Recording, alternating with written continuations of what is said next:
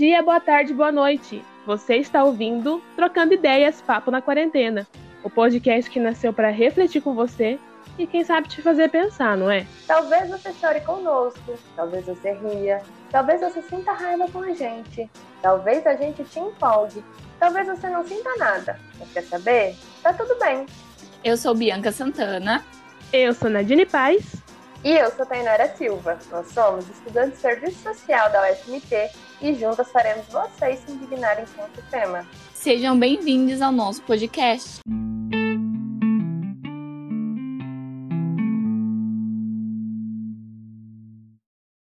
E o nosso papo na quarentena de hoje vai ser sobre gênero e orientação sexual.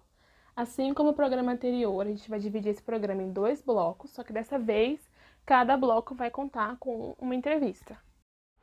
E aí, para dar início aos trabalhos, nós queremos receber com muita honra a nossa colega Jéssica. Seja bem-vinda ao nosso querido podcast. Pode se apresentar para a galera que está nos ouvindo. Quem é você? Conta mais para gente. Oi, gente, tudo bem? Em primeiro lugar, é um prazer estar aqui falando com vocês. Gostaria muitíssimo de agradecer esse convite, essa oportunidade. Meu nome é Jéssica Fernandes Federici. Tem algumas bobagens que eu já escrevi por aí. Tenho 29 anos, 10 deles em terras cuiabanas, onde eu tive uma trajetória acadêmica um tanto quanto peculiar. Eu sou uma mulher cisgênero, né? A minha identidade de gênero, ela está em conformidade associada ao sexo biológico que foi me dado ao nascer. Sou uma mulher branca, sou uma mulher gorda, sou uma mulher periférica, ou ao menos de origem periférica, que eu acho mais respeitoso dizer nos dias de hoje. E tudo isso são marcadores de alguma forma que vão me fazer vivenciar a identidade de gênero e a minha sexualidade de, de um modo diverso, né? Então, em primeiro lugar, deixar aqui que essa nossa conversa, ela vem também para a gente pensar que ainda que dentro desses temas a gente tem muita coisa para falar, né? A gente não pode partir de um lugar universal onde todas as pessoas vão vivenciar gênero e sexualidade, orientação sexual da mesma forma. E também no sentido do periférico, é daí que vem, acredito que as minhas primeiras experiências, ainda que eu não tivesse conhecimento no assunto, né, sobre vivenciar o meu gênero e vivenciar as relações sociais de gênero, né, as desigualdades sociais, né, nos dadas apenas pela nossa identidade de gênero, pelo nosso sexo biológico. Né? E muitas vezes nesse contexto, até pela falta de estrutura mesmo dos lugares onde a gente mora, a gente vai observar que a, a nossa primeira impressão acerca desse tema é no contexto das violências, né? Seja a questão da violência de gênero, a violência doméstica, a violência intrafamiliar de um modo em que a gente percebe que ser mulher é algo ruim, ser mulher é algo menor. E também, né, passando pela questão das pessoas LGBT e a dificuldade de aceitação das próprias famílias, né, sobre algo que diz respeito apenas a quem vivencia a sua identidade. A minha trajetória na universidade, como eu já disse, ela né, perdurou quase 10 anos, acredito eu, e assim, eu me sinto muito privilegiada, né? Eu sou da primeira turma do SISU, então eu vivi os tempos áureos da universidade enquanto um espaço que estava acolhendo as pessoas pobres, estava dando não apenas o ingresso para essas pessoas, mas a possibilidade de permanência, né? Eu fui bolsista do PET Conexões de Saberes, né? Deixo aqui até um agradecimento em especial à professora Rosa, à professora Miriam e à professora Cássia, que são né, pessoas ímpares e que tiveram uma contribuição muito grande na minha formação. Dentro do PET Conexões, que eu ingressei em 2011, eu comecei através do projeto Cine Conectando, mas depois tive a oportunidade de estar envolvida em pelo menos três projetos, né, com discussões de gênero lá dentro primeiro as libélulas libertárias, depois de AFEMP e depois filhas de Maria Taquara.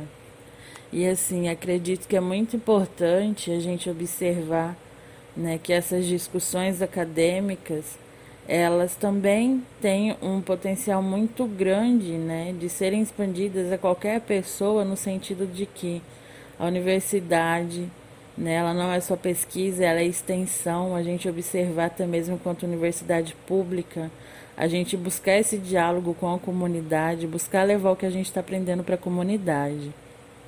Também fui bolsista permanência, fui bolsista no mestrado, né, terminei o mestrado no ano passado. E nesse processo, né, escrevi sobre mulheres, escrevi sobre gênero e feminismo. E um dos pontos que eu já quero colocar é que gênero muitas vezes, né, ele vem para esconder a palavra mulheres, para esconder a palavra feminismo, porque isso parece menos intelectual, menos formal.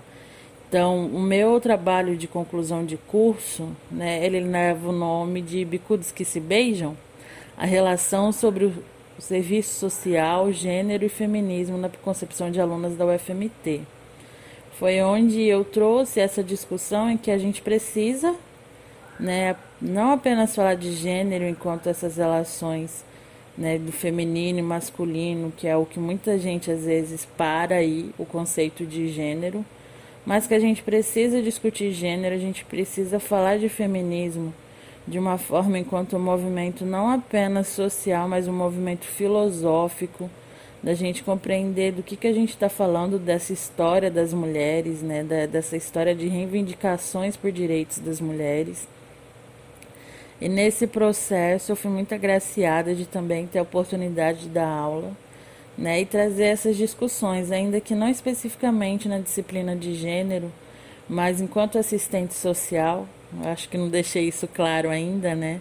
Sou formada em serviço social, sou especialista em gestão de projetos sociais, sou mestre em política social, hoje também fazendo uma pós na saúde, porque tem sido a minha área de atuação. Amo a minha profissão e acredito que esses temas eles são inerentes à nossa profissão, porque a gente está falando de pessoas, né? E pessoas são diversas, pessoas são múltiplas né? e a própria questão de compreendermos que as escolhas das pessoas não nos dizem respeito, né? O que nos diz respeito é a forma como nós acolhemos essa pessoa muitas vezes nos nossos serviços, né? Enquanto usuárias e como a gente vai estar tá pensando né, um projeto ético-político da profissão, um projeto né, de uma sociedade menos desigual, não apenas em termos econômicos, em termos financeiros, mas um projeto social onde todas essas pessoas elas sejam vistas como pessoas integrais, pessoas inteiras, né, e não proto cidadãos, não proto-humanos, não pessoas que têm que se adequar a uma regra para que assim ela mereça acesso a direitos, mereça respeito. É, então, para a gente começar a nossa conversa, eu queria te pedir para fazer uma breve, é, um breve conceito, trazer um breve conceito, né, sobre o que, que é gênero, o que, que é orientação sexual, para situar aí a galera que está nos ouvindo e a gente dar início a esse papo aí. Bom, meninas, é importante pensar que as discussões de gênero estão apenas há algumas décadas dentro da academia, né? Esse debate mais teórico, da gente observar que essas discussões elas é, se levantam na década de 60. E aí eu vou começar pela Scott, que é assim uma pioneira, né? E o texto dela é o marco, que é gênero, uma categoria útil para análise histórica. Eu acho importante pensar algumas coisas que ela traz algumas considerações que elas são básicas no sentido de que no uso mais simples de gênero, como eu pontuei um pouquinho, é sinônimo de mulheres, né? Só que gênero não se limita a essa relação masculino e feminino. A gente observar desses processos como se limitou um pouco essa análise esse pensamento sobre as relações de gênero. E aí a gente observar que muitas vezes é colocado, né, esse sentido de feminino e masculino enquanto mulher e homem, né, o sexo biológico, mas a gente observar que essa diferença física ela também tem um caráter é, ideológico, um caráter para se justificar a desigualdade de gênero, onde a diferença física, essa diferença, esse determinismo biológico, vai conduzir a forma como mulheres e homens são vistos no mundo. E aí a gente vai observar como isso legitima o patriarcado. Aqui eu vou falar bem rapidinho acerca, né, de patriarcado e machismo, em que eu compreendo o machismo como expressão cultural do patriarcado, porque o patriarcado ele é uma ideologia que está alinhada à economia, à política e até mesmo à, à estrutura religiosa das sociedades, onde há uma hierarquia e uma diferenciação dos sexos, né? E de, diante disso, uma diferença e uma hierarquia dos gêneros, das identidades de gênero e até mesmo das orientações sexuais. A gente vai observar nesse processo em que a dominação masculina ela é vista como algo natural. E aí a gente parte até de pensar a violência por parte do homem vista como algo da sua natureza. E acredito que em pleno 2020 a gente tem que ter convicção de que isso são construções sociais e isso não é imutável, isso pode ser mudado.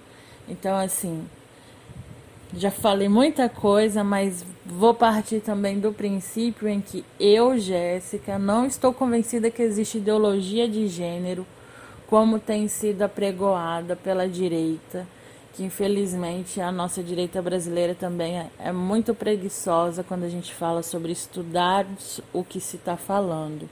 Então, não tem ninguém querendo manipular as crianças, mas a gente está aqui para falar que todas as pessoas, de todos os gêneros nesse sentido, não só no pressuposto de homens e mulheres, mas todas as identidades elas devem ser respeitadas e aí a gente observar que gênero para Scott, ela vai trazer de uma maneira bem sutil que ele é o elemento constitutivo das relações sociais, baseado nas diferenças percebidas entre os sexos.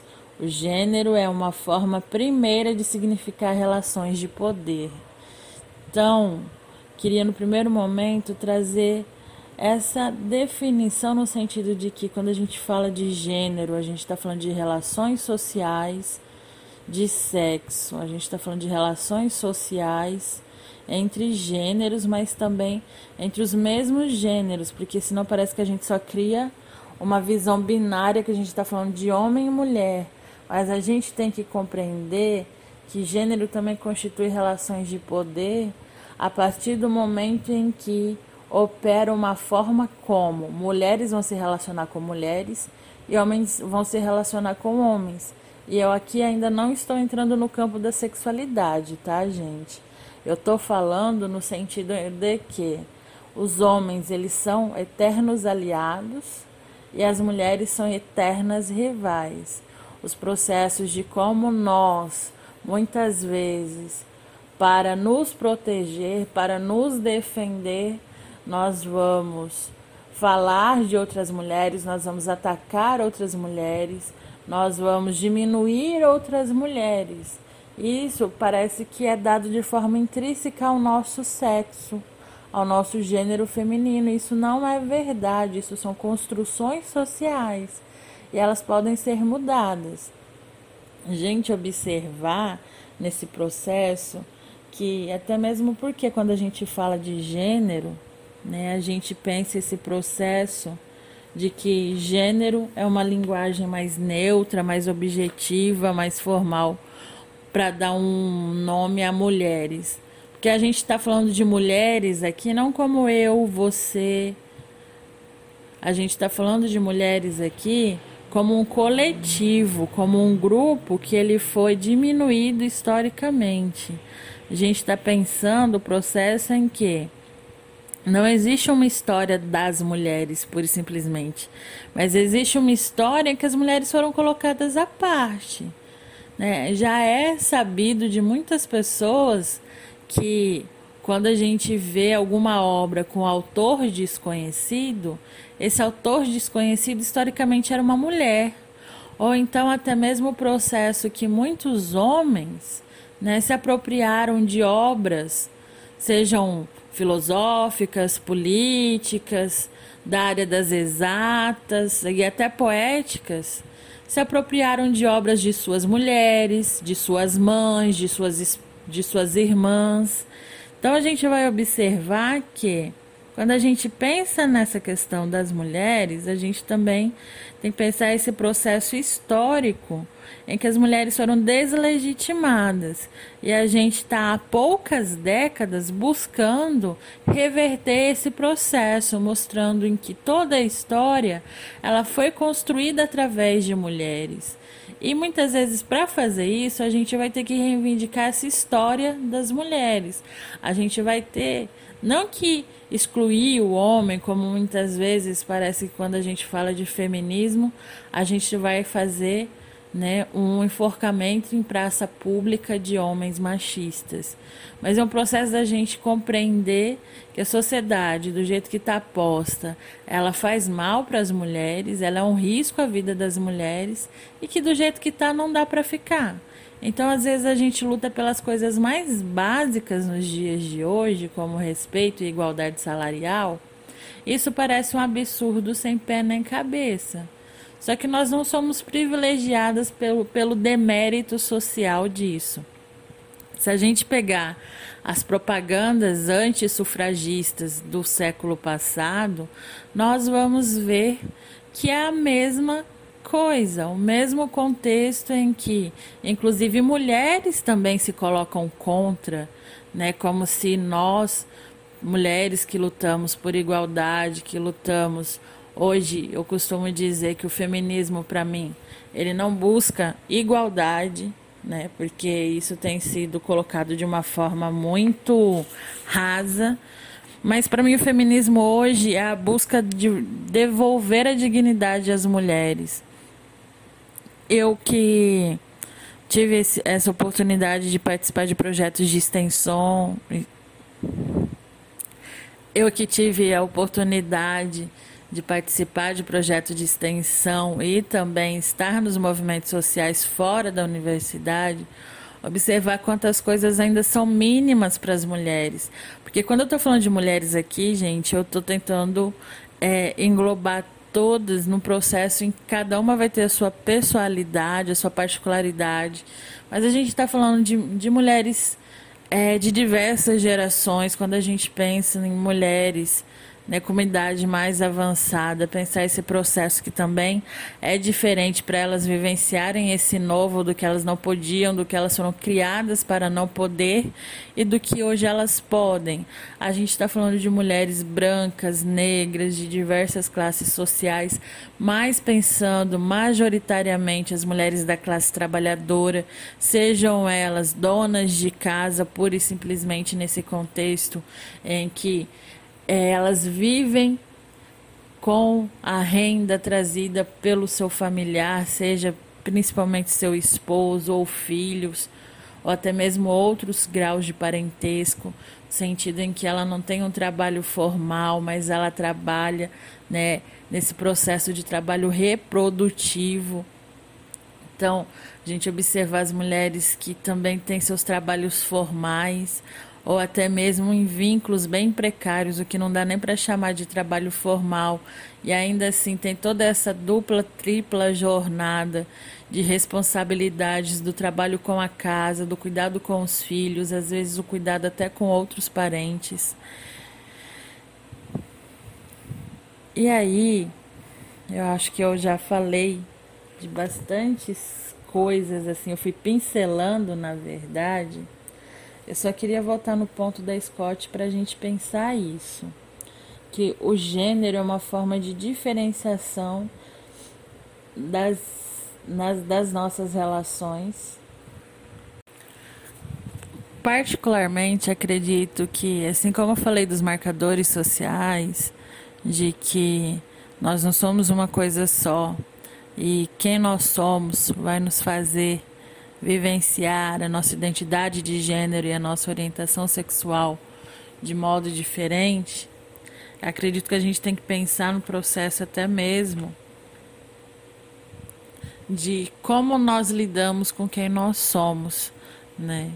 Sentido de que a gente tem um, um, processo em que é cobrado muito de que nós sejamos algo que muitas vezes não é o que nós queremos ser e que isso não vem só da nossa família, mas que muitas vezes a, a família é o que está mais perto de nós, é até mesmo onde nós temos nossos maiores conflitos e muitas vezes nossas violências, sejam físicas ou psicológicas, vêm daí, mas que a, família, né, sofre uma, uma pressão social, digamos assim, para que ela vá ajeitando as novas gerações, por assim dizer, a esse modo padrão, a esse modo normativo de conduta, onde nós não podemos, onde nós temos que nos esconder se nós não estamos dentro daquilo que é considerado bem-quisto socialmente.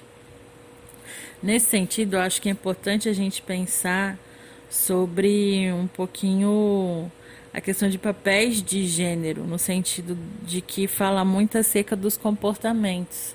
Ainda que eu tenha falado lá quando eu, eu li o, o verbete acerca de sexualidade, que também fala de comportamentos, nesse sentido dos papéis, da gente estar tá observando que o que é esperado de um homem e o que é esperado de uma mulher, e que é, essa espera, ela também está ligada à sexualidade, né? que não se, não se pensa né, esse papel de gênero de uma mulher lésbica, porque uma mulher não deveria ser lésbica. Quando a gente fala dessas questões, a gente está falando de desse emaranhado de questões que é muito amplo porque nós somos diversos e nós somos complexos, sentido em de que há uma gama de possibilidades de existir e nos é, disseram há muito tempo e tentam a todo custo nos manter com essa mentira de que existe apenas um, jeito, ou que seria o jeito correto de ser e existir. E aí, quando a gente pensa nesses processos, a gente observar que orientação sexual ela nem sempre vai estar tá atrelada a papéis de gênero, ou alguns outros teóricos vão usar o sentido de expressões de gênero, de que eu posso ser uma mulher cis hétero que gosta de jogar futebol. Mas é confuso, não é?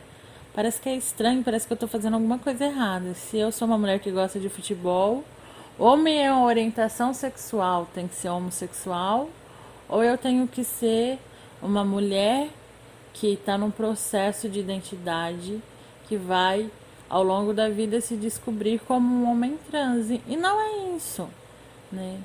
A gente não tem moldes, a gente não cabe em moldes, a gente não é coisa, a gente é gente nesse processo de como somos seres racionais, somos seres, né, capazes de nos relacionar socialmente, afetivamente, e que muitas vezes acredito que algo que está sendo muito questionado no, nos dias atuais, nessas discussões que a gente pode chamar de discussões recentes, apesar de que existe um longo caminho aí de discussões que são feitas há muitas décadas nesse sentido de que hoje a gente vê a pontinha né, de todo um emaranhado, de todo um contexto em que houve muitas pessoas caminhando e passando o bastão para uma outra no sentido de geração mesmo, né, de pessoas que conseguiram dar o seu passo, né, no seu tempo e que aí a gente vem na verdade hoje não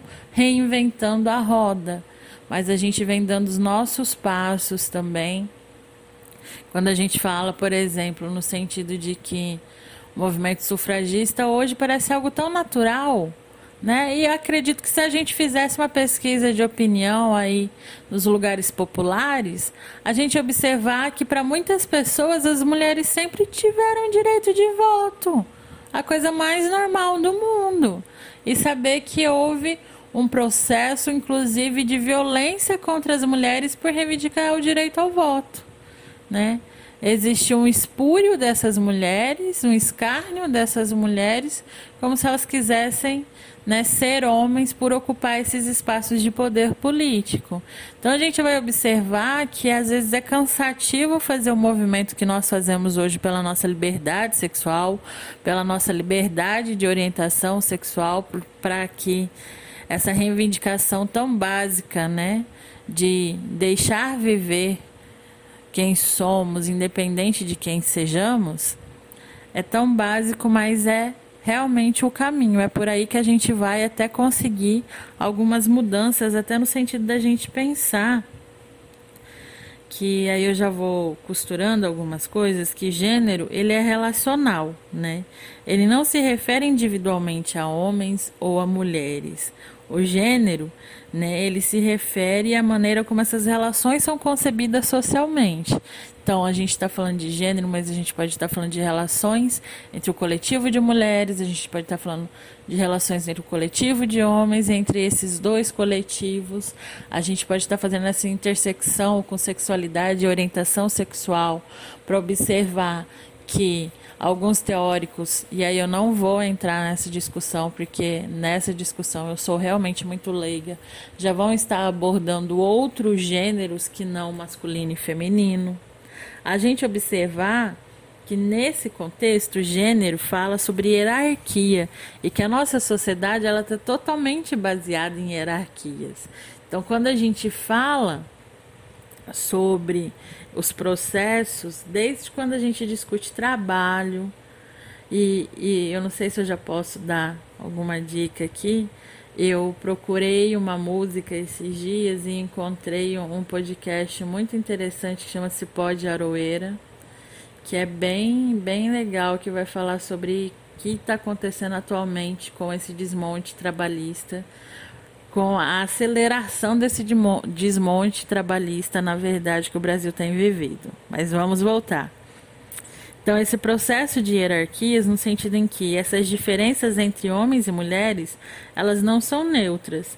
E aí, o que, que acontece? Existe um valor atribuído àquilo que é característico e associado como de homem, como masculino, e, e fomenta nisso né, um, um, valor subalterno, um valor inferior ao que é, ao que é, perdão, ao que é feminino, ao que é de mulher né? E assim se instauram as relações desiguais de poder. E que o que acontece? A gente vai ver essa diferença de homens e mulheres nas classes mais pobres, a gente vai ver isso também nas classes abastadas, na classe dominante, ainda que essas relações de desigualdade de gênero sejam vividas de formas diferentes. E a gente vai observar também que dentro dessas questões, gênero ele vai mudando sim, né? Eu falei, a gente tem avanços, a gente tem retrocessos, a gente caminha muito lentamente, mas a gente vai caminhando. Em que, quando a gente pensa, por exemplo, a função de homens e mulheres, né, nesses processos, quando a gente pensa a universidade, quando a gente pensa, né, como as profissões eram ainda mais é, sexualizadas, digamos assim, há, há pouquíssimos anos atrás, no sentido de que há uma aceitação maior de que mulheres estejam nas mais diversas áreas e que homens estejam nas mais diversas áreas. Ainda assim, a gente vai observar que algumas dessas áreas vão sofrer mais preconceitos, porque tem um processo em que a gente não está falando só de orientação sexual, a gente não está falando só de identidade de gênero, a gente está falando de uma violência que ela também é naturalizada dentro da nossa sociedade. E quando a gente fala de gênero, a gente observar, assim como eu falei a questão de, de classe social, que gênero ele também vai ser mutável conforme o seu contexto. Então a gente vai observar que algumas relações, elas são socioculturais e que a gente vai observar que ela vai passar a ter uma certa aceitação porque os espaços de massa, quando a gente fala de mídia, quando a gente fala de, de espaços religiosos, quando a gente fala de espaços até mesmo políticos, esses espaços ele, eles vão mudando o seu discurso e esse discurso vai se expandindo dentro das massas. E com isso a gente observar que existe, acredito que quatro espaços quando a gente pensa essas relações, quando a gente pensa a forma como a orientação sexual vai determinar o contexto de vida das pessoas, que é no primeiro momento individual a compreensão, a aceitação, porque muitas vezes é muito fácil a gente falar de alto amor, de autoconhecimento, de autocuidado, de autoestima, como se fosse algo que a gente agora tem que ter por obrigação. Né? Como assim você não é segura de si? E na verdade é um processo muito doloroso. Né? A, a mídia e, e o capital tem feito parecer que esses processos são apenas estéticos. Então, ah, eu sou uma mulher gorda e eu me aceito como gorda. Então tá bom, tá tudo bem, vamos para a próxima. Mas não é isso. Não é apenas isso.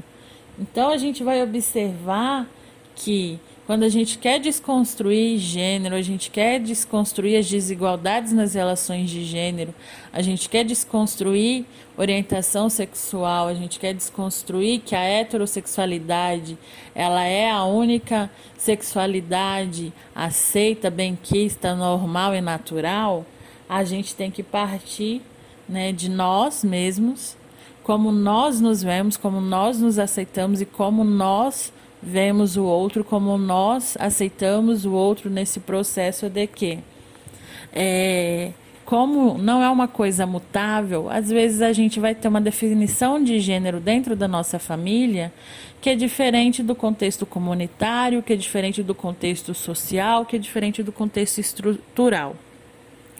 Então, depois que a gente pensa esse contexto individual, a gente tem que pensar esse contexto das nossas relações, que muitas vezes elas vão ser majoritariamente da nossa família, principalmente quando a gente pensa o processo de adolescência, de início da juventude, em que nós estamos dentro da casa dos nossos pais, na maioria das vezes, das nossas mães, né? A questão de que a gente tem um processo de respeito à hierarquia que também diz sobre geração, né? Sobre quem põe comida dentro de casa em termos mais genéricos, sobre quem detém a renda. A gente vai observar que essas relações elas também se dão no âmbito da escola, para muitas pessoas também se dão no âmbito da igreja, e como que esses processos são às vezes muito dolorosos para as pessoas que fogem à normatividade quando a gente fala de gênero e sexualidade, porque elas esperam apoio de pessoas que às vezes são as primeiras a condená-las, a não entendê-las, e até mesmo quando a gente pensa nesse contexto familiar, a gente vai observar adolescentes e jovens sendo expulsos de casa, né, perdendo toda a sua estrutura social, todo o seu convívio intrafamiliar, porque às vezes a pessoa que tem o poder de expulsá-la de casa, até mesmo não é a pessoa com quem ela tem uma relação de afeto maior dentro daquela casa, mas ela vai perder todo esse vínculo por conta né, de ter exposto ali a sua sexualidade, a sua identidade de gênero. Quando a gente pensa um pouco a, além disso, das nossas relações, acho que a gente pode pensar na questão comunitária, e aí eu acho que é onde entra a classe de uma forma magnífica, assim, de pensar que sim, existe pobre de direita, mas eu acho essa expressão muito complicada, não vou entrar em polêmicas, mas que a orientação sexual, a identidade de gênero, a forma como nós nos relacionamos, ela é diferente sim, conforme os espaços que a gente transita, no sentido de que muitas vezes a gente vê e até mesmo usa essa expressão de pobre de direita para colocar e delegar os trabalhadores que não tiveram acesso à informação como pessoas ignorantes e conservadoras, que a gente tem que observar que generalizações são,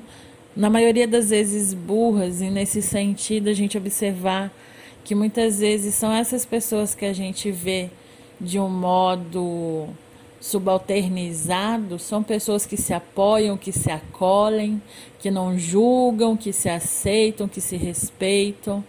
Então, muitas vezes a universidade ela coloca né, um binarismo para que a gente veja tudo como bom ou ruim, pura e simplesmente. E as relações humanas, de modo geral, né, até me contradizendo agora, mas as relações humanas elas nunca são uma coisa só. Então, esse espaço comunitário que essas pessoas vivem, eles são diversos e muitas vezes eles vão trazer né, aceitação ou né, negação dessa identidade, dessa sexualidade. E por último, esse contexto social estrutural que é quem realmente, de certo modo, nos domina, né, no sentido de da onde parte o discurso dominante? Quais são os interesses desse discurso dominante que vai falar que até hoje existe mulher para casar e mulher para se aventurar, né? Que existe uma forma de ser no mundo, que existe uma sexualidade boa e uma sexualidade ruim. Enfim, como a gente pensa esses processos e como que isso está né, tá posto na nossa realidade, não apenas sobre nós, mas também sobre os outros, porque muitas vezes a gente se acha muito desconstruído, muito progressista, mas a gente está vendo uma pessoa que às vezes é nosso familiar, na verdade a gente não está vendo. Esse familiar queria ser visto pela gente, mas ele não tem certeza que ele pode contar com a gente, porque fora da nossa casa, fora do nosso contexto familiar, às vezes nós somos muito progressistas, mas quando a gente chega do portão para dentro, a gente tem ainda muitos preconceitos e muito conservadorismo embebido nas novas discussões, discussões que muitas vezes são feitas de forma rasa através da internet. Acho que a sua fala é extremamente necessária, muito importante. Você está trazendo muitos aspectos aqui que é, eu mesmo não, não conhecia e acho que muitas pessoas que estão ouvindo também estão tendo esse contato agora pela primeira vez, né? O papo de agora vem de três lugares do Brasil: Cuiabá, São Paulo e Alagoas. E aí, para dar continuidade na conversa, vamos receber o nosso querido colega Thomas. Seja bem-vindo ao Trocando Ideias Papo na Quarentena, Thomas. Oi, valeu. É para eu pode me apresentar? Isso, pode se apresentar para quem está nos ouvindo? Ah, meu nome é Thomas, eu tenho 30 anos, sou alagoano, curso Serviço Social no FMT. Agora eu estou em Alagoas, né, mas estou morando em, na, em Cuiabá para estudar. É, bom, então nós te convidamos, Thomas, para a gente conversar um pouquinho sobre como tem sido esse período da pandemia na sua vida, né? Academicamente falando, como que isso tem, é, como que isso tem sido para você? Se você tem participado de algum projeto ou se você tem dado continuidade a algum projeto que você já participava antes, é, né? Enquanto a gente ainda não estava vivendo tudo isso. E aí, se você puder falar sobre todas essas coisas, a gente está te ouvindo. É, eu já participava de um projeto é, de extensão da professora Boromir né, professora do Serviço Social, e continuo no caso, né, remotamente. É, nós estamos fazendo uma, um mapeamento crítico é, feminista das experiências no Brasil, no caso, é Brasil, Argentina, Colômbia, Colômbia e Uruguai. Então, eu estou fazendo a minha parte aqui e também estou fazendo uma pesquisa intitulada é, Transmasculinidade no Brasil. Seria uma pesquisa tentando entender como se dá em relação à transmasculinidade, no caso, meninos, mas transmasculinidade na adolescência, como eles se descobrem, a quem eles podem recorrer. Eu comecei pequeno, comecei em Cuiabá, mas aí a gente resolveu buscar isso no Brasil inteiro. E por enquanto, no caso, eu comecei a pesquisa e estou esperando a gente começar as reuniões para dar continuidade. Então, são duas pesquisas que eu estou tentando fazer daqui. Né? Falando que você faz pesquisa sobre a transmasculinidade, certo? E aí eu queria pedir para você falar um pouquinho mais é, das aproximações que você tem com essa temática, né? E as coisas que te levam a pesquisar mais sobre o tema, porque eu acho que a gente ainda não falou aqui, mas, né, em algum momento você vai falar, você, enquanto homem trans, tem feito essas pesquisas e aí, como isso né, se dá dentro da sua realidade? Então, eu acho que essas pesquisas vieram a mim mais do que eu fui até elas, porque eu sou o primeiro é, estudante trans do serviço social. Eu vim de muito longe e durante a minha apresentação eu deixei claro que serviço social era o único curso que eu queria fazer, tanto que eu optei por ir morar em Cuiabá por conta disso. Eu estava em outro estado, poderia ter optado por outro curso, mas eu só queria serviço social por conta disso, uhum. e as, as professoras vieram até mim, e entre elas a professora Bruna Irineu. Então, durante as nossas conversas, é, surgiu essa ideia, porque, assim, a minha primeira é, tentativa, no caso, a cidade que eu ia morar, eu fui morar em Mato Grosso do Sul para estudar em Campo Grande, porque lá na universidade de, de lá, Campo Grande, tem um ambulatório para pessoas trans. Então, eu queria estudar lá para ter esse, esse ambulatório disponível para mim, mas infelizmente lá não tem serviço social. Então ficou aquela pergunta na nossa cabeça, né? O que, que acontece com um menino que se descobre trans? O que é que ele faz? A quem ele pode recorrer? Quando a gente pensa em meninas trans, a rede de apoio entre elas é muito grande, sabe? Muito grande. Uhum. Mas meninos trans, não. Para ser sincera, a gente é apagado meninos que se descobrem trans, eles não fazem, não sabem o que fazer, não sabem a quem recorrer. Geralmente são tão marginalizados quanto as meninas trans, que nem vistos na marginalidade eles são. Então a gente começou a pesquisar o que poderia ser feito. Não pra, eu não estou nem falando sobre, ah, eu tenho 18 anos, eu sei que eu sou trans e eu estou correndo atrás de um, de um ambulatório, de um endocrinologista, que seria o, um dos mais dos médicos, né, das especialidades que a gente mais precisa. É mais aquela criança mesmo, sabe? Eu tenho 14 anos, eu não me enxergo dentro do meu corpo, eu não sou essa pessoa que estou vendo no espelho. A quem essa pessoa pode recorrer? Quais são as políticas públicas para esse tipo de pessoa, né? Ela, esse menino pode ir num CRAS, esse menino pode ir no hospital procurar uma ajuda. Não existe, sabe? Se você pesquisa, não existe. Uhum. Então, são raríssimos os casos e, e geralmente eles vêm mais por conta de uma demanda feminina. Aí os meninos são incluídos por conta da, da, da de serem trans, mas para os meninos não existe. Então, eu comecei a fazer um levantamento em relação à, à demanda pública, a leis e ao que mais pudesse existir em relação a isso. E, infelizmente, as, as respostas não são muito animadoras, principalmente na, na conjuntura política que nós estamos agora, que é mais do que de, de direitos. E é, tipo, também é muito importante esse levantamento de dados, né? Porque é a partir desse levantamento de dados que vocês estão fazendo, que dá para se pensar em políticas, né? Políticas específicas. É porque, por exemplo, eu comecei a participar do, do Ótimo, né? Que é o, a organização das masculinas dos meninos aqui aí de Cuiabá. E eu, nas últimas reuniões que a gente teve, por exemplo, porque o ambulatório trans para, para pessoas trans de Cuiabá já é uma demanda que é pedida há muito tempo. Os meninos estão lutando, a, pessoal da UFMT vem correndo atrás disso. E finalmente nós conseguimos alguns já psicólogas, endocrinologistas, já temos o local. E na última reunião, a psicóloga falou o seguinte, que quando eles foram conversar sobre o espaço, sobre tudo isso com, com as, as pessoas é, que, que tem que o espaço no hospital e tudo mais, o médico disse o seguinte, que eles nunca tiveram, nunca fizeram nada a respeito, porque nunca houve demanda. Só que, assim, o nosso grupo é enorme. Só no WhatsApp, o grupo que a gente conseguiu levantar, tem mais de 70 pessoas. Então, assim, como é que não há demanda? O problema é, não, há, não é que não há demanda, é porque eles não veem a gente. Uma pessoa como eu que vai no hospital, é, mesmo que haja regras de que eles têm que usar o nome social comigo, eles não vão usar o nome social. Então, eles não me enxergam. Se eles não me enxergam, não há demanda, entendeu? Esse é o problema.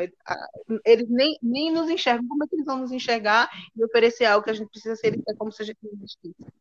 Thomas, é, você falou dessa questão do nome social e eu acho que é tipo, interessante para quem está nos escutando é, entender, né? Por que, que essa questão é tão delicada para as pessoas que são transgêneros, são travestis? Você pode falar um pouco sobre isso?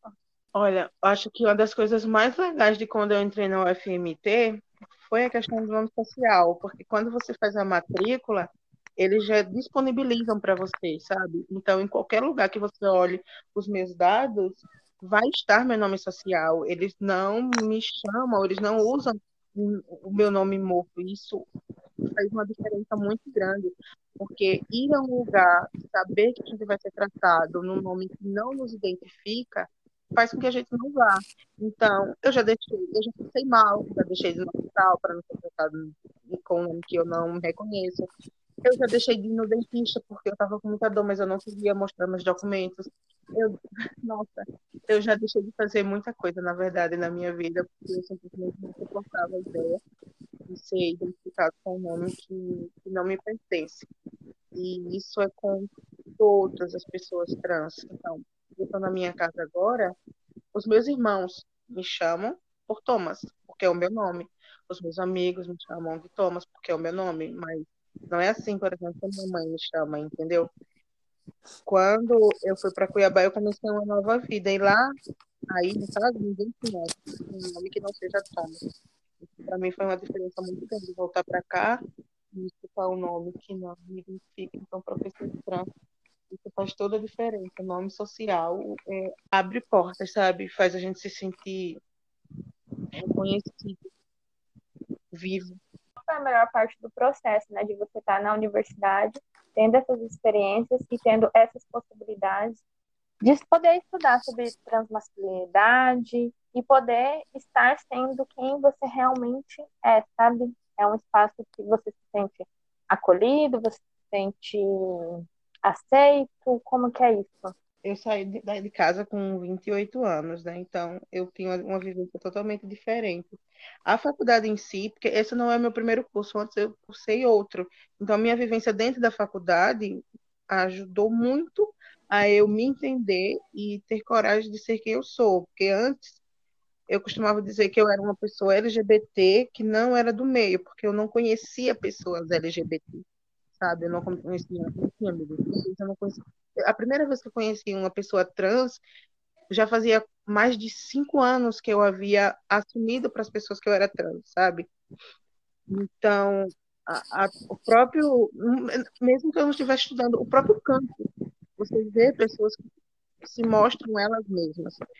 Sejam meninas gays afeminados, sejam meninas com cabelo crespo, black, seja o que for, elas estão sendo elas mesmas.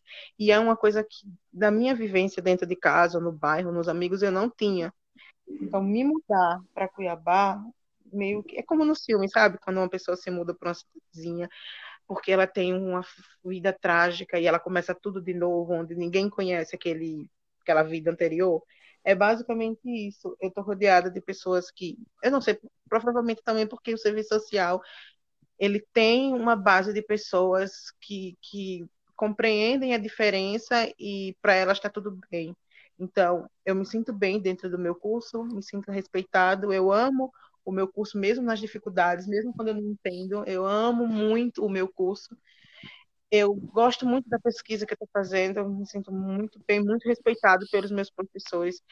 Acho que o que o Thomas falou é uma realidade muito comum, sabe, de pessoas trans, de terem que deixar, é, às vezes, o bairro, o estado, que cresceram, que moraram, para poder é, ir para outra cidade, para outro lugar, começar uma vida em que essas pessoas possam ser respeitadas, sabe? Porque nesses lugares em que é, de origem delas, elas acabam não tendo isso. E aí mostra um, um baita privilégio, né, de que as pessoas cis têm, de não ter que deixar ali as pessoas que ama, os lugares que conhece, deixar aqueles lugares que você tem lembranças, para tentar estar em um lugar em que você se sinta respeitado, se sinta vivo, sabe? Como o Thomas falou é, agora há pouco, eu acho que essa frase foi algo bem forte, né? Dizer que é, estar em outro estado, estar na universidade, estar sendo respeitado pelo que ele é, o faz se, se sentir vivo. Sim, eu estava pensando aqui no que você estava falando, Bianca, é muito isso, né, que o Thomas colocou. E, tipo, de pensar, né, se a gente pegar a Constituição, ela, ela tem uma coisa tão bonita que é, tipo assim, todos, é, todos os, que todas as pessoas, todos os brasileiros e brasileiras merecem ser tratados com dignidade, dignidade, devem ser tratados com dignidade. E aí, tipo assim, a gente para para ver isso, e aí para para ver a realidade, a gente vê a nossa realidade, e não é bem assim que funciona, né? É, você poderia falar um pouco mais das pesquisas, né, que você participa. Então, dentro da, porque assim, o meu pedaço envolve a transmasculinidade. E existem outras pessoas pesquisando, por exemplo, a bissexualidade, é, a, homossexualidade e por aí vai. Então, a minha parte, no caso, é, é muito complexo, digamos assim. Foi uma das coisas que eu falei para minha orientadora, né, para a professora Bruna, que quando ela disse, não, é, vamos, você ela que me ofereceu, sabe? Ela veio conversar comigo, é, leu um, ela foi minha professora também, leu uns, uns trabalhos que eu tinha feito e me ofereceu para pesquisar sobre a parte da, da transexualidade. Eu já tenho até uma carga de ter estudado na universidade antes, mas é era um curso completamente diferente. Eu cursava biblioteconomia, então a forma de pesquisa, de criação de texto, tudo é muito diferente. Eu, digamos que eu tenho o olhar para fazer para entender a situação de uma pessoa sexual. Mas eu não tenho a carga intelectual, apesar de que a professora de alguma forma acho que eu tenho, mas eu não tenho, então eu tenho muita dificuldade. Eu falei, uma das coisas que eu falei para ela, eu achei que seria muito fácil pesquisar sobre isso, mas é muito difícil porque é muito complexo não me colocar na pesquisa. É muito difícil não me colocar na pesquisa, não dá a não não julgar tudo com o olhar de quem cresceu marginalizado por ser transexual. Mas é, eu também acho, Thomas, que não tem como a gente se distanciar da pesquisa, né? Porque, primeiro, ela faz parte ali da sua, da sua realidade, o objeto que você está pesquisando é muito próximo, e aí também porque a pesquisa ela é a apreensão da realidade, né? Então, acho que não tem como fazer esse distanciamento. E aí, quando você fala. Que é isso, né? Tipo assim, enquanto sujeito é, que pesquisa, mas enquanto sujeito que também é dado da pesquisa, né? Exatamente. Sim. Thomas, qual que é o nome do grupo de pesquisa que você participa? Você pode falar pra gente? Tem alguma página no Instagram ou Facebook que as pessoas podem acompanhar para quem quiser seguir, né? Saber mais sobre o assunto? Então, o grupo de pesquisas a qual eu faço parte, que é liderado pela professora Bruno Irineu, é o NUEPOM, Núcleo de Pesquisas sobre as Relações de Gênero. É, o Insta, né, NUEPOM, é nuepom.fmt ele é bastante atualizado, então vale a pena seguir. A gente vai colocar lá no, na descrição desse episódio para quem está nos escutando seguir, dar uma olhadinha né, no que vocês pesquisam, o que, que vocês estão estudando, debatendo. Thomas, você disse que é de outro estado, né? E aí você mora na CEL. Queria que você falasse um pouco dessa experiência enquanto é, estudante morador da CEL. Olha, na verdade, como eu falei, a minha intenção inicial era estudar na UFMS e morar em Campo Grande por conta do, do ambulatório de pessoas trans. Quando eu descobri que não poderia, eu tive que pesquisar um lugar onde tivesse serviço social. E foi aí que eu me deparei com a UFMT. Eu tive que pesquisar no Facebook e tal, e descobri um grupo. É, é mais de, de, vendas e trocas e anúncios. E eu anunciei lá que várias várias, várias pessoas, muitas pessoas mesmo entraram em contato, é, começaram a me explicar sobre os auxílios que a UFMT dispõe, e uma delas falou sobre a Casa do Estudante. Então, eu recebi uma mensagem de um garoto chamado Bob, que falou: Olha, eu moro na Casa do Estudante, eu sou um homem trans também, e estudo, faço história, e se você quiser, você pode vir ficar comigo, né? No caso, durante o período da matrícula, quanto tempo você precisar. E foi o que eu fiz eu não conhecia ele, a gente conversou pouquíssimas vezes. Para ser sincero, eu não pensei muito em nada. Eu só queria muito fugir o mais longe possível da minha família e tentar. A verdade é que eu queria sair pela primeira vez da minha bolha, e foi o que eu fiz. Fui para Cuiabá, uhum. fiquei na casa do estudante durante cerca de um mês, depois voltei e fui de novo. É, em relação aos auxílios, eu consegui o, o auxílio moradia. Eu não consegui inicialmente é, lugar na casa, mas eu não queria sair, porque eu não me eu não tinha, para ser sincera, eu não tinha coragem. É, eu não conhecia Cuiabá direito, hoje em dia eu já até conheço, mas eu não conhecia Cuiabá, eu não saberia alugar um lugar com 400 reais, pagar água, luz, tudo que fosse necessário. Então, eu fiquei na casa do estudante por muito tempo, é, de forma clandestina. Fui denunciado.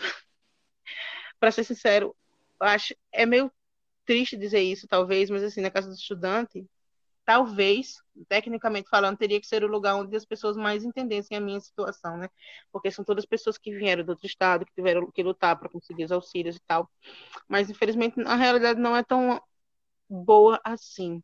Então, assim, eu passei por um período muito complicado lá dentro, me sentindo meio indesejado, porque não tinha um lugar oficial lá, mas sem coragem sem dinheiro suficiente para sair.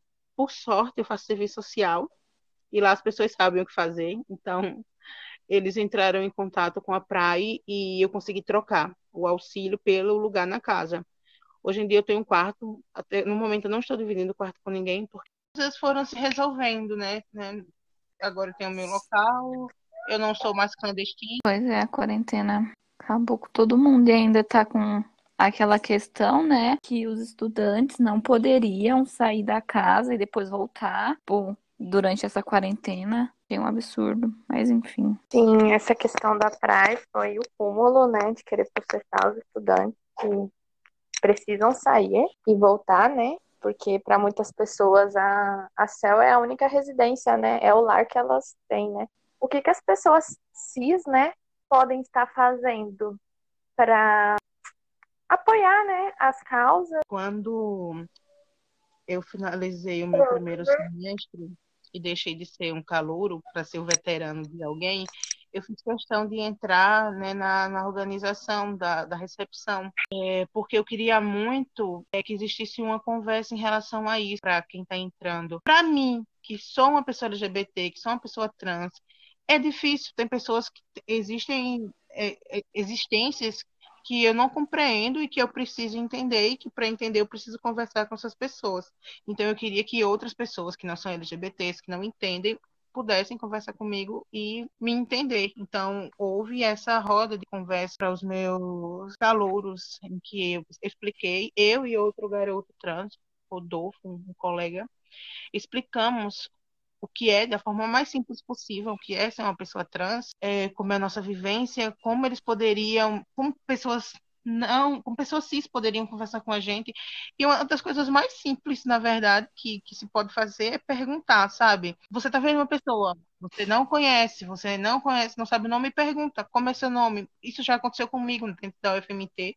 E eu gostei muito, sabe, de um garoto simplesmente chegar e falar: você gosta, você quer que ele trate em qual pronome? É muito simples, sabe? É uma pergunta. Não, não vai me matar, muito pelo contrário.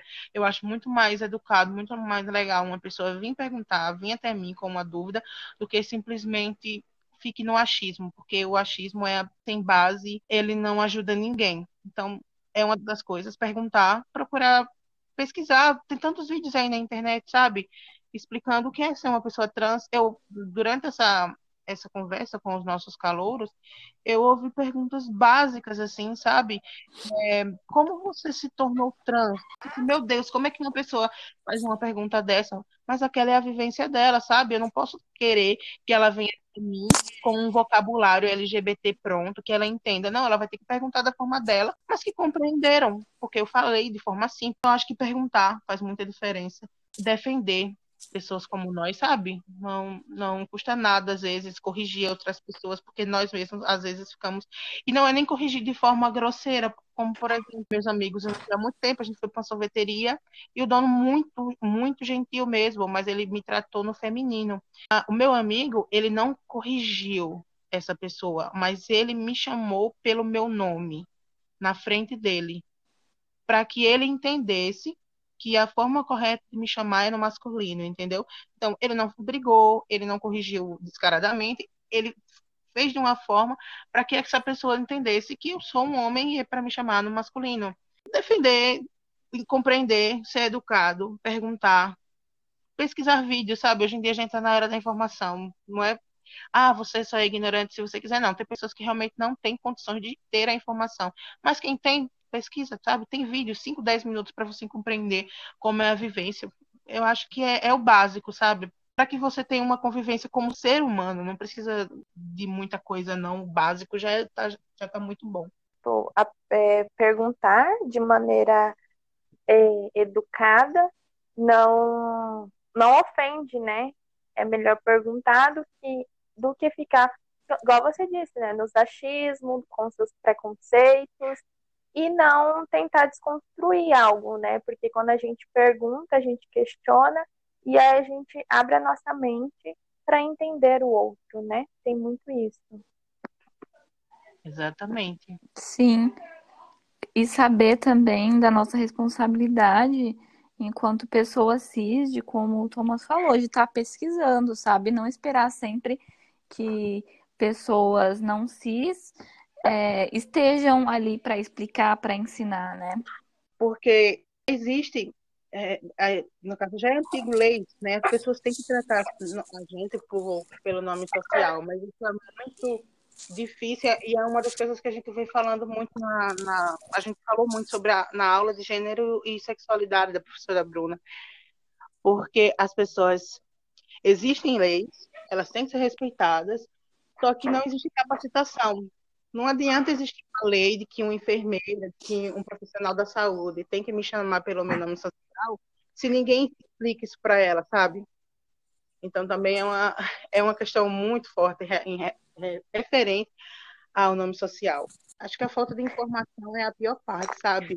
É, é a marginalização que, que eles não, que eles empurram, que eles chutam as pessoas trans é muito grande. Por exemplo, já é uma pesquisa antiga, então muito provavelmente esses dados já mudaram, mas a perspectiva de vida de uma pessoa trans é de 35 anos, sabe? E por muito tempo isso me apavorou, porque eu tenho 30, então eu ficava pensando, é, né? Tenho 35, 35 anos aí pela frente. Mas não é nem a questão de né, eles vão nos matar, o que acontece muito, né? Porque a, o Brasil é o país que mais mata pessoas trans do mundo. E, curiosamente, também é o país que mais pesquisa pessoas trans nos sites pornô, né? Aí a gente vê uma incongruência, mas tudo bem. Só nos matam, eles nos levam a nos matar, sabe? Eu acho que o suicídio é uma questão muito forte dentro da, dentro da transexualidade. E são palavras que andam completamente juntas. Eu mesmo já pensei, já pensei, e é basicamente uma coisa que eu penso praticamente todos os dias da minha vida. Mesmo que eu não tenha coragem, mas quem sabe, né? Coragem é uma coisa que vem, que vai. Então, é, é uma questão muito forte. É isso que você trouxe, né? De, tipo, você tentar se proteger, né? Dessa grande violência que tantas pessoas trans, né? E principalmente as pessoas trans negras, né? Vivem a todo momento, né, essa incerteza de que vai estar vivo amanhã, essa incerteza do amanhã é muito grande, né? É, é isso, né, essas experiências que o, o Tomás trouxe, né, é muito importante para a gente estar tá refletindo e até mesmo de pensar é, nossas posições de privilégio enquanto pessoas cis e também enquanto as pessoas trans têm que estar tá se protegendo o tempo todo né, das violências que são acometidos só pelo fato de ser trans, né? Você teria alguma indicação de filme, série, música para a gente estar tá aprendendo um pouco mais sobre o tema? Dois filmes, na verdade, um pouco mais antigo e um pouco mais recente. Tem um filme chamado Meninos Não Choram, de acho que 90 e alguma coisa. Não, ele é um pouco mais recente, mas ele é história real de um rapaz transexual chamado Brandon Tennant. É, não é spoiler contar que ele foi assassinado, né? Porque é foi uma história que meio que ficou muito famosa na época.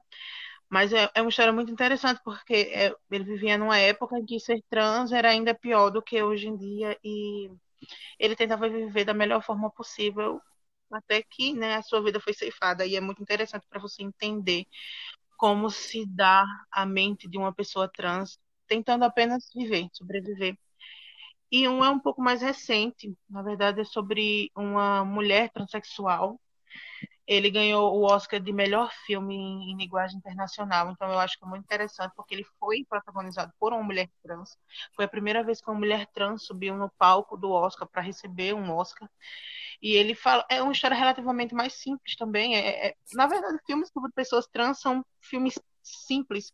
É basicamente a gente tentando sobreviver, mas é interessante para as pessoas uhum. verem o nosso olhar, veem como as pessoas nos veem como a gente precisa se comportar em relação a isso. Então, são dois filmes bastante interessantes. Meninas Não Choram e uma, é, uma Mulher Maravilhosa. Uma Mulher Fantástica, perdão. Uma Mulher Fantástica.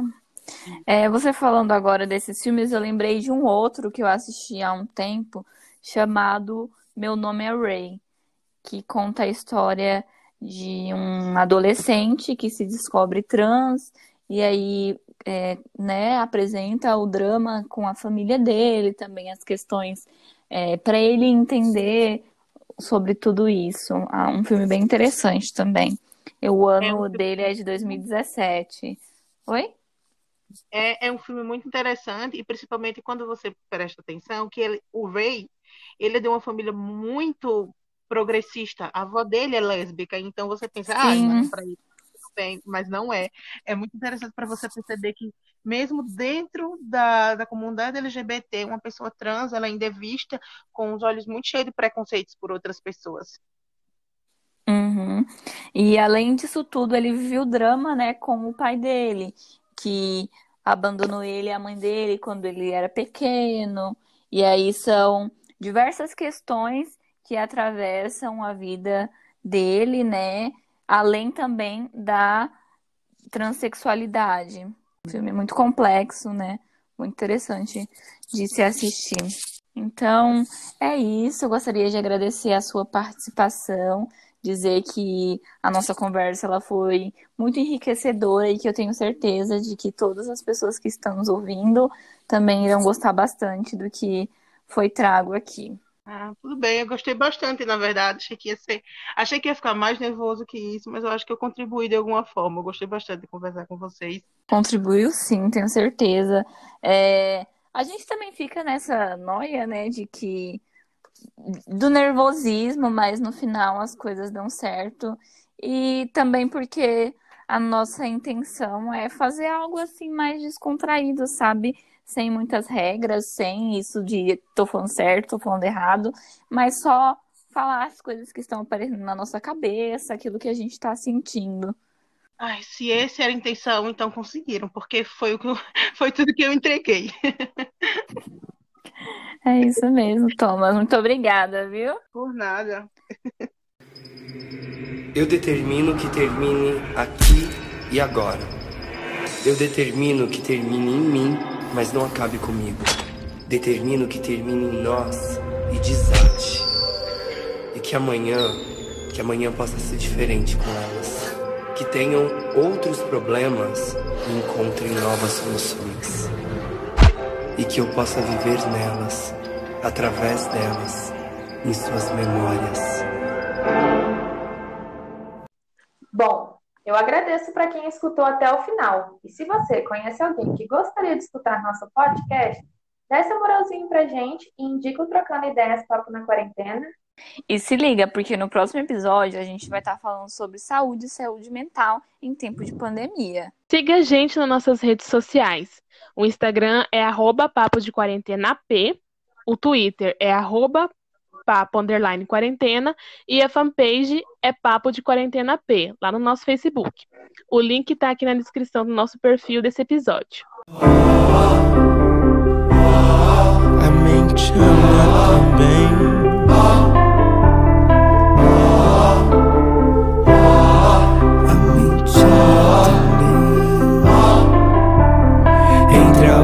E a ereção, oração, ora não são. Um são, bem são, sem nação. Mesmo que não nasçam, mas vivem e vivem e vêm.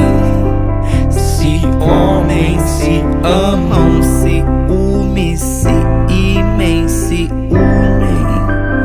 A quem costumeiramente ama, mente ama também.